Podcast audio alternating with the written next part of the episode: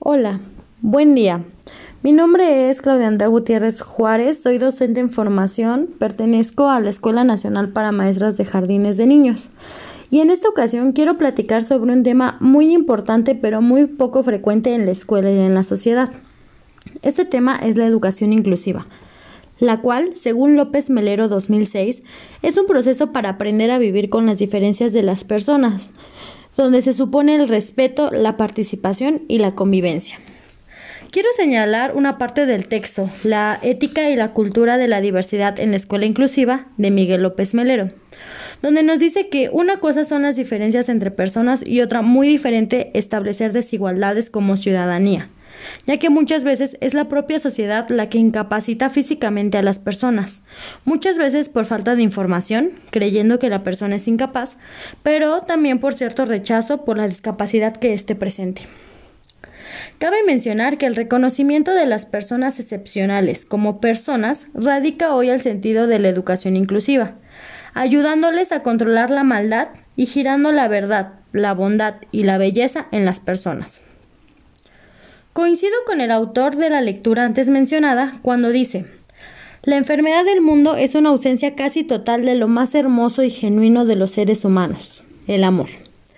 No nos referimos a un amor de pareja, sino a un amor al prójimo, a sus diferencias, aptitudes y talentos. Y es ahí donde se empieza a construir el significado de la palabra diferencia, si se ve como un valor o como un defecto y lacra social. Volviendo a la definición de este amor, se basa en la preocupación de mis acciones sobre las otras personas. En la educación inclusiva, la ética no puede convertirse en una clase donde se enseñan valores, puesto que estos no se enseñan, se observan, se viven día a día.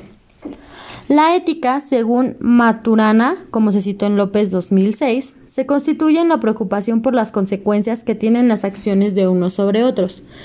Sin embargo, esta ética muchas veces no se cumple debido a que vivimos en una sociedad y escuela competitiva e insolidaria, donde nadie se preocupa por el otro.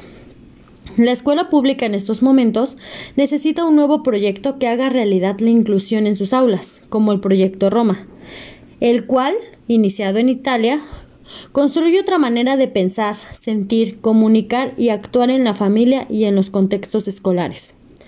Es una comunidad educativa que aprende a través de distintos colectivos y diálogos considerando sus diferentes culturas. Se basa en cinco principios. 1. Todos son competentes para aprender.